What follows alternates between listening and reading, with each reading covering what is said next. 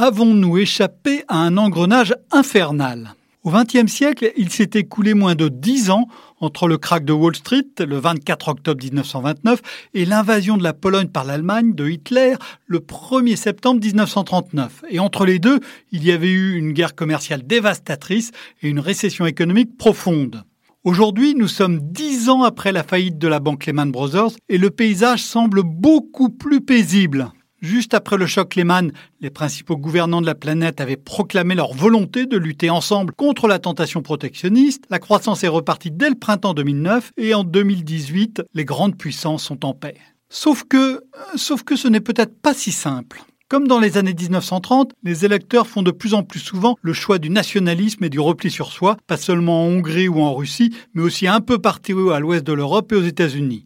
La croissance, elle a longtemps patiné, poussant les économistes à parler de stagnation séculaire, hein, c'est-à-dire d'une croissance durablement très faible, comme dans les années 1930. Dans un premier temps, les gouvernants semblaient pourtant avoir appris les leçons de l'histoire. Ils n'ont par exemple pas hésité à laisser filer les déficits publics contrairement aux années 30. Dès novembre 2008, la Chine a annoncé un plan de relance de plus de 500 milliards de dollars et le FMI a appelé les États à laisser filer les comptes publics. Tous keynésiens dans la crise. En 2009, l'impasse budgétaire approchait 9% du PIB dans les pays avancés, 7 fois plus qu'en 2007, évitant ainsi que la grande récession ne dégénère en grande dépression. En matière monétaire, les grands argentiers ont aussi appris des erreurs passées. Ce fut une chance d'avoir Ben Bernanke à la tête de la Banque centrale des États-Unis. C'est en effet l'un des meilleurs spécialistes de la crise des années 30. Dès 2002, il avait expliqué qu'il faudrait sauver les banques et les marchés en cas de crack en énumérant tous les leviers possibles. Après le drame Lehman, il n'a eu qu'à dérouler ce programme avec la bénédiction d'outre-tombe de son mentor, Milton Friedman, un économiste libéral qui avait montré les effets ravageurs de la politique menée par la Fed dans les années 30.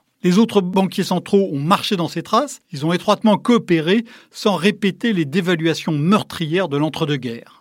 En matière commerciale enfin, les gouvernants ont maintenu les frontières ouvertes. Une initiative lancée par un professeur de l'université suisse de Saint-Gall, Simon Evenet, a certes recensé des milliers de coups de canif dans le commerce international depuis 2008, mais on reste très loin des coups de hache de la Grande Dépression. Faut-il pour autant déduire que la leçon des années 30 a évité la catastrophe des années 2010 Ce n'est pas si certain. Sur le plan monétaire, l'expérience a certes éclairé l'action. Les banques centrales n'ont pas répété les erreurs qui avaient plombé les pays industrialisés au siècle dernier, à part la faillite de Lehman, hein, mais les experts et les historiens débattront des décennies pour déterminer si cette chute a été voulue ou subie par les autorités. Sur le plan budgétaire, l'apprentissage des leçons du passé est moins évident. Comme dans la Grande Dépression, les États ont serré la vis trop tôt. Ils ont voulu rassurer les investisseurs qui s'inquiétaient de la dette publique. Les économistes qui les conseillaient employaient des outils inadaptés, comme les fameux multiplicateurs budgétaires.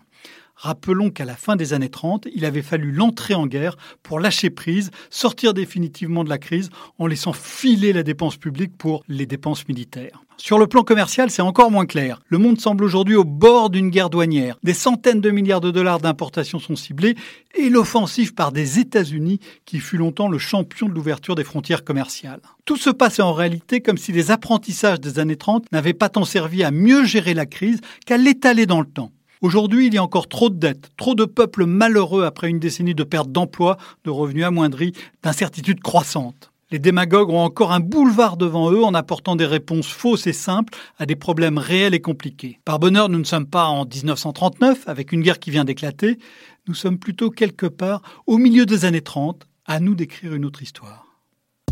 Retrouvez tous les podcasts des échos sur votre application de podcast préférée ou sur leséchos.fr.